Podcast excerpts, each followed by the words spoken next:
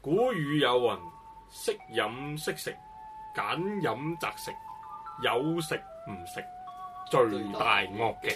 係啦，歡迎各位收聽最新一期嘅飲食節目《Local 人類公園》。咁今期咧，我係請到兩位美食家，三位啊美食家上嚟，分別係誒、呃李大廚啦，係 你好，係，我係跛豪啊！啊，有跛豪啊，Michael 啊，唔係喎，但我哋大嘴跛豪啊，歡迎你上嚟我哋呢個飲食節目。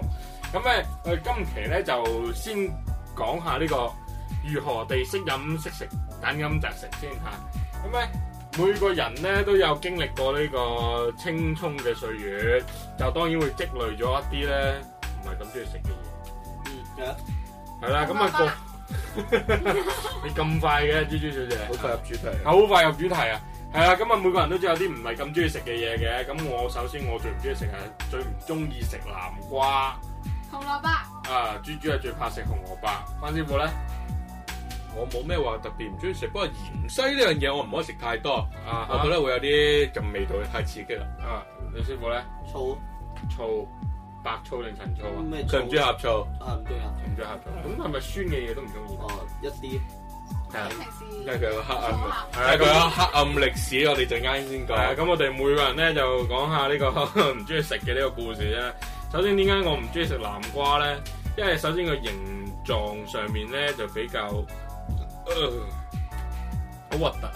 因為啲南瓜一嚿嚿你煮咗之後咧，佢就有少少腍腍地一劈一劈嘅，就好似嗯咁嘅。古仔呃哎呀唔得啊，講咗都唔舒服。跟住咧，但係咧有人會話：，誒點解你又食茄子嘅？ 因為茄子嘅，因為有抽茄啊嘛，抽茄就唔會咁快爛啦。唔係唔係唔係唔係，點解咧？係話説其實我本身都係唔食茄子啊！啊，讀咗書，係啦啊讀咗醫專就食啦，唉，你睇唔我都係唉，唔好唔好唔好咁講，即係咧就即係後尾同啲同學出去食飯，咁當然咧就嗰陣時唔係十分地啲錢咧就唔係咁多使，所以咧出去食飯咧就梗會嗌個餸嚟送飯噶嘛，係咪？啊咁當然最好送飯供應嘅就梗係呢個魚香茄子煲噶啦，因為係廉價得嚟嘅，最好送飯嘅。咁咧就次次都去叫，所以食咗開始食一兩次之後咧就接受咗，但係咧其他茄子我係接受唔到嘅，只能夠食魚香茄子煲，因為佢有嗰個鹹魚鹹魚嗰個味，咁樣咧成係啦，仲條有啊佢。嗰啲誒、咯，仲有洋茄子啦，即係而家啲泰汁茄子咧，咁都 OK 好食嘅，即係嗰啲味道一嚿嚿係一嚿嚿，同埋佢夾住肉其實咁簡單樣啲。嚟講，你係接受唔到一平嘢啫。啊，接受唔嗯又唔係嘅，即係嗰個南瓜係黃色啊！你明唔明啊？啲屎都係嗰個屎色，類嘅嘢啦，係啊，近似屎類嘅嘢就唔食啦。即係有啲人話啲即係畜生都食屎啊嘛，但係河馬唔食屎㗎，我唔知。河馬肥肥恐怖嘅，恐怖。好煩你啊！好啊，咁啊，關師傅，呢個芫茜啊點樣傷害你咧？芫茜冇傷害過我，只不過 有有有次夜咗翻屋企食飯，留咗好多芫茜。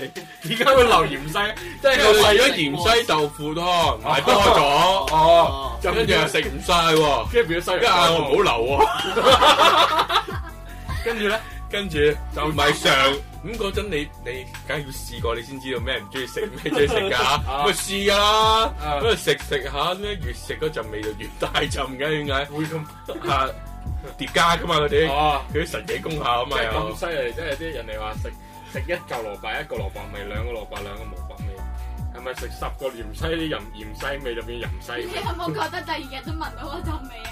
冇。係咪屙啲屎出嚟有冇芫茜味？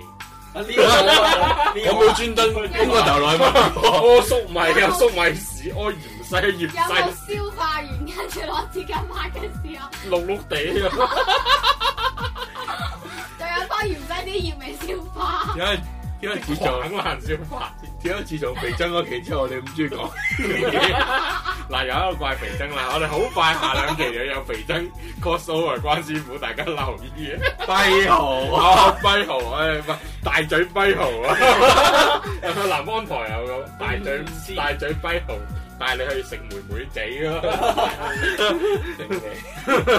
好啊，紅蘿蔔點樣傷害你啊？豬 豬話説咧，以前幼兒園咪會有下午茶嘅，啊，就你唔知嘅咩？ 係啊，哇！幼兒園有下午茶嘅跟住啊，下午茶有時就係飲湯，跟住嗰度就係紅蘿蔔唔知煲咩啦，紅蘿蔔煲牛腳你趾唔記得啦，反正咧就係成碗都係紅蘿蔔嘅。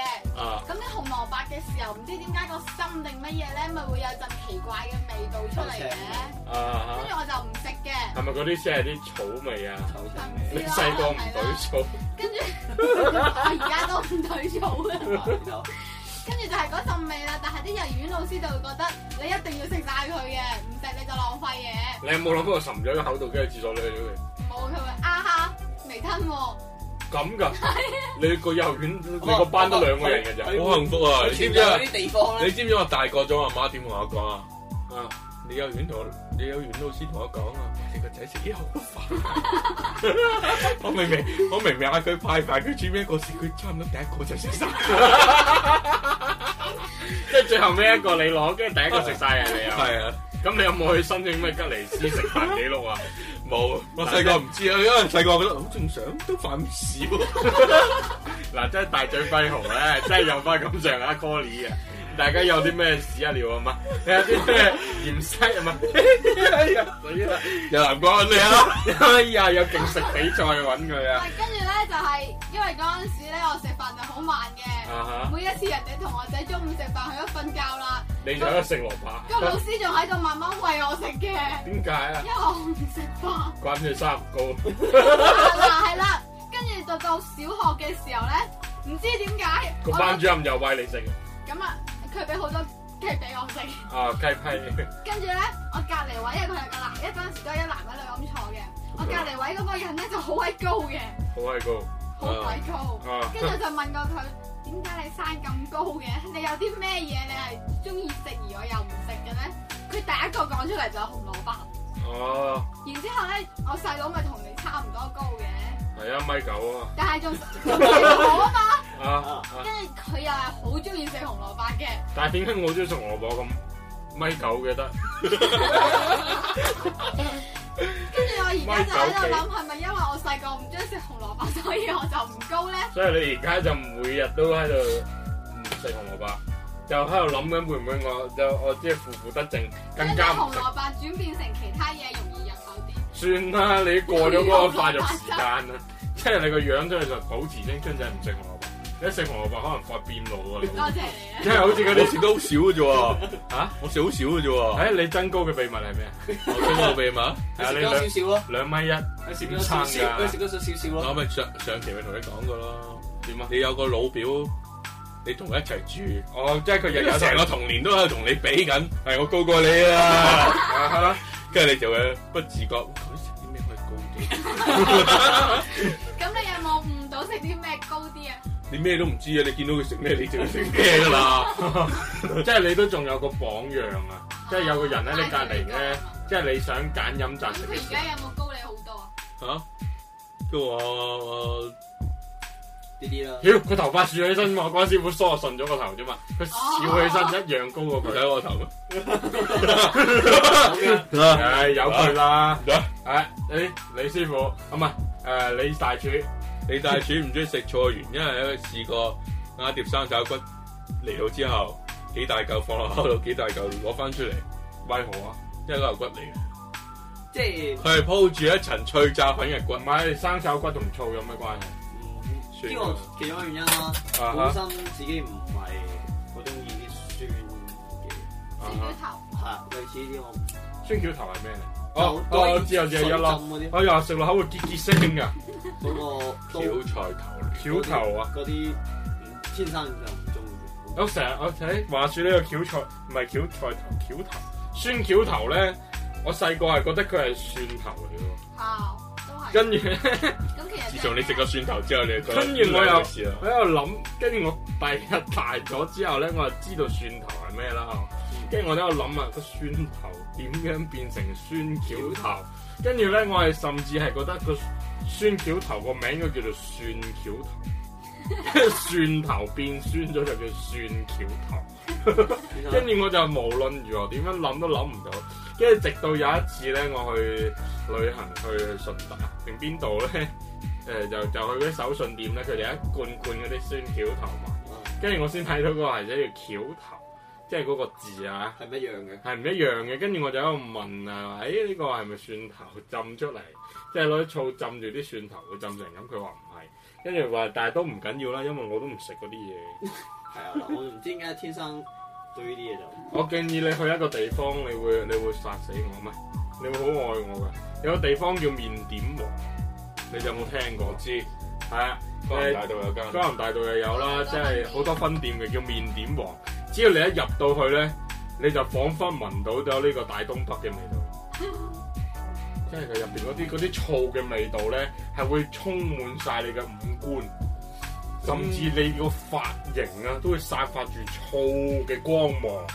你而家呢個動作應該拍低佢。唉、算啦，我呢、 個佢 JoJo 睇 得我多。呢個電台節目係因為唔想上嗰個表情先做電台節目。 就係大家唔想見樣，因為我有米九又靚仔，即係費 事啊，費事有人同你搶男朋友啊！啊哦多謝多你，謝晒。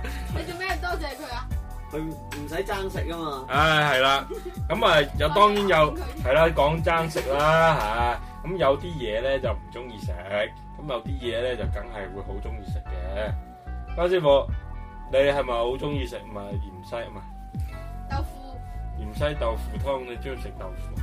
我都要食魚，中意食魚因為有魚片啊嘛會。魚片，啊，煮完之後豆腐嗰度少少魚片先香。哦唔係即係其他嘢咧。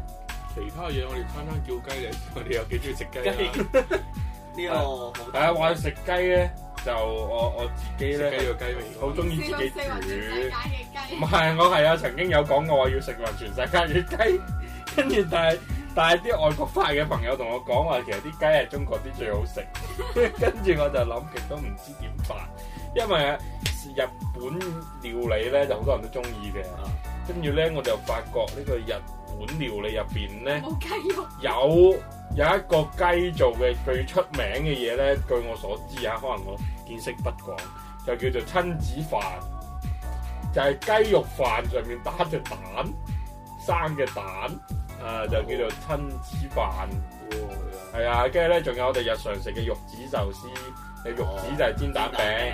但係咧，我就發覺用雞肉整嘅嘢咧，就真係不是十分多，所以咧就覺得誒哎日本人都懶得整雞啦，係咩原因咧？唔通因為韓國人中意啤酒炸雞，關事啊，唔關關事。啤酒炸雞後尾嘅啫。誒、唔係韓國呢個人參雞湯咧 O K 嘅， OK à, 嘅，即啲係人生 O K 啫，啲雞都係。其實咧人哋誒即係即係唔係人哋啊，即係去韓國咧就人哋韓國嗰啲導遊會同你講話，點解韓國最出名人參雞湯？其實佢啲人參雞湯唔似我哋中國嗰啲嘢攞嚟補嘅，即係我哋中國啲咧咪滋陰補腎又佢要補攞氣嚟。補充營養。其實佢唔係補充人，佢係補充水分嘅啫。即係啲人咧，佢係即係以前啲人體力勞動完翻嚟咧，屋企就會攞一大烹水，掉隻雞，掉兩條心落去，煲一大烹人參雞湯，就當水咁飲嘅。咁所以咧，我哋去去到韓國旅遊咧，你叫佢攞個缽仔俾你俾你飲下。其實呢個湯咧，咪並冇我哋想象中咁矜貴，因為佢就係嗰啲心頭心尾俾你咧，好好入嘅啫。係啊，咁啊，李師傅，你對食雞有咩嘢高見啊？打煲啊，咁貴食唔起而家，啊而家而家冇新鮮雞賣咯。海珠區有啊，嗱就係講新鮮雞、新鮮雞同冰鮮雞，其實你哋係咪真係覺得咁大分別咧？但係啲我即係我老豆，你如果做法即好大分別你喎，如果做法稍為好啲嘅話咧，好大區別嘅。嗯哼。你攞冰鮮雞係食唔出有雞肉味，好似咩利亞嗰度咁哦樣，你係食唔出佢係雞肉啊嚟雞㗎。肉咯，你知佢係你知佢係肉嚟嘅，但係你唔知佢係咩肉嚟㗎。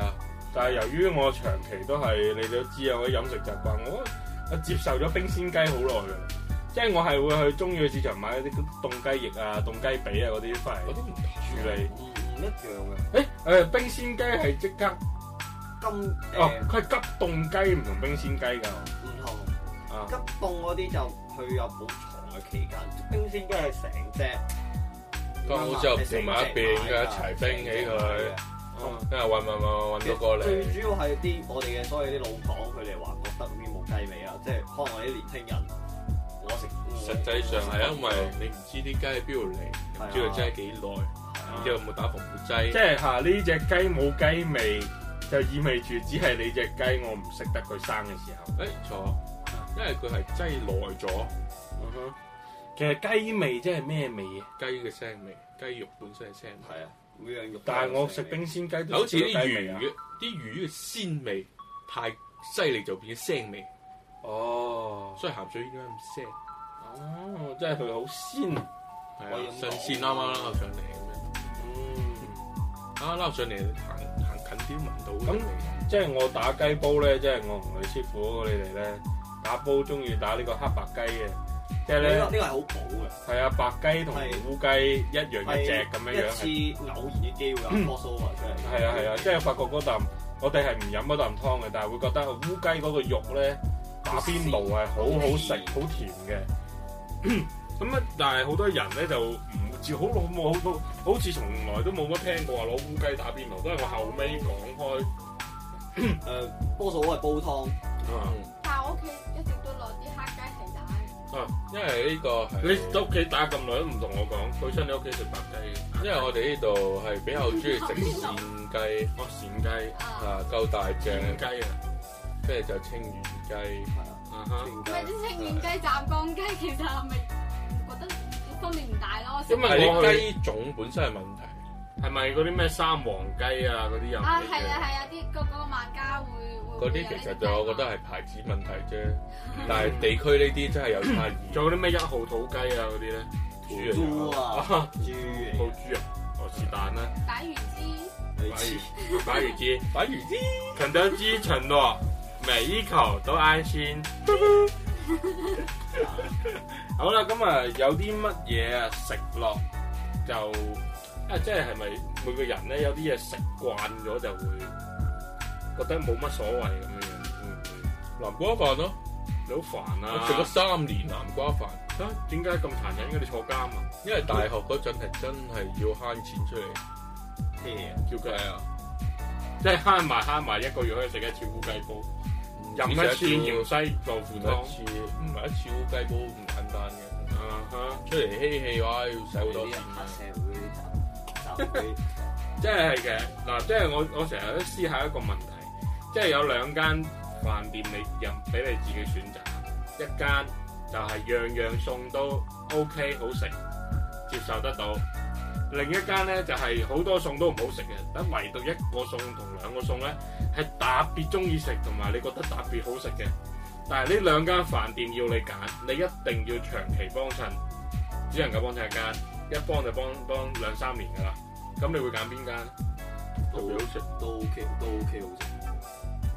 即係你揀係 A， A 我係 B，啊，即係你係揀樣樣都 OK，即係大大致上都好食嘅，啊但係就冇話咩特別嘢。啊，你關師傅咧，你係揀一兩個 B 啊餸嘛特別好食嘅，係啊。但寧願食佢就唔食啲油嘅。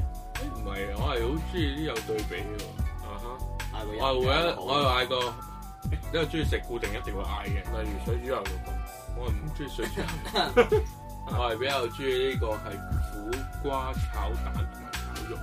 有南瓜飯啊！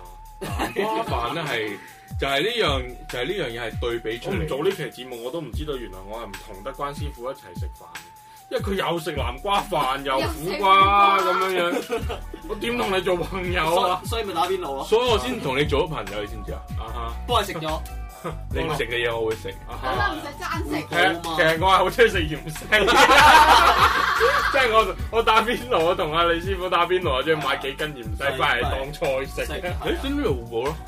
所啊所以我哋先做咗朋友啊，啊！ 打邊爐你唔好放南瓜落去，佢煮爛咗嗰啲水都啲屎水咁。打邊爐咯，唉，拜救命！拜你知咩？嗯我啊，啊，由佢啦，我轉乜你都中意食噶啦，係咪啊？大家都係咁話啦，記得轉我哋呢個節目。好，我哋誒呀呀呀呀呀呀，到又到聽歌時間啦，因為節目又到呢度。誒、聽咩歌好啊？識飲識食誒、嘅誒我唔知啊，我後尾玩一隻識飲識食嘅歌俾大家聽啊。我服諗緊嘅嗰陣時，歐陽震華唱咁嗯好好味啊！務，嗰隻美味王美天王，美味天王啊，聽我到咪啫。美味情緣，美味情誒，緣，反正有我最愛嘅肥姐啊，就係。歐陽歐陽震就話算啦，波比是啦唔係波比車，哎死啦，唔係波歐波比歐陽係啊，啊，好啦，我哋下一期節目再見啊！記得轉微博朋友圈，記得幫佢揾翻小朋友啊！揾唔到啦，我冇朋友係你哋噶啦。啊，仲有肥仔， 下一期再見，拜拜。拜。好嘢嚟噶！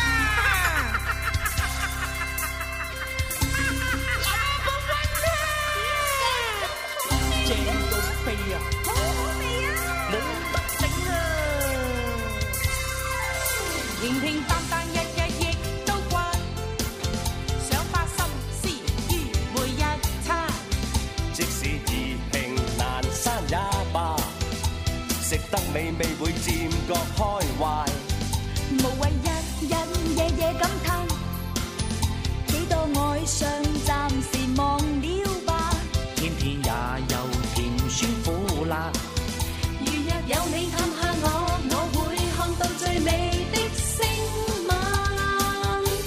誰願欲滴令人動心？媽媽媽媽咪呀，勾起一些感覺，媽媽咪呀，甜甜蜜蜜在乎內心。試過試過這美味，整整一生都會牽掛。平平淡淡亦唔係差，媽媽媽媽咪呀，只需將心傾注，媽媽咪呀，能用食物燃亮內心，暖暖那份愛，彼此的心始終不會分家。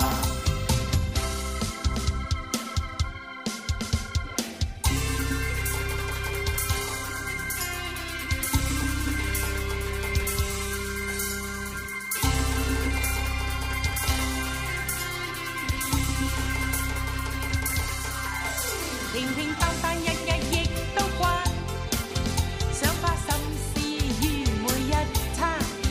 即使易平難生也罷，食得美味會漸覺開懷。無謂日日夜夜感嘆，幾多愛上暫時忘了吧。偏偏也有甜酸苦辣，如若有你探下我，我會看到最美的星晚。誰願欲滴令人動心？媽媽媽媽咪呀，勾起一些感覺，媽媽咪呀，甜甜蜜蜜在乎內心。試過試過這美味，整整一生都會牽掛。平平淡淡亦唔係差，媽媽媽媽咪呀，只需將心傾注，媽媽咪呀，能用食物燃亮內心，暖暖那份愛，彼此的心始終不會分家。哇，乜咁啱㗎？一齊飲茶啦！老婆，今晚有咩湯飲啊？媽媽記得煮埋我飯啊！唔該一碟咖喱炒飯啦，誒加孖潤腸添，加多三塊餐肉，加多些少薑蓉本半碟啊，老細。唔該。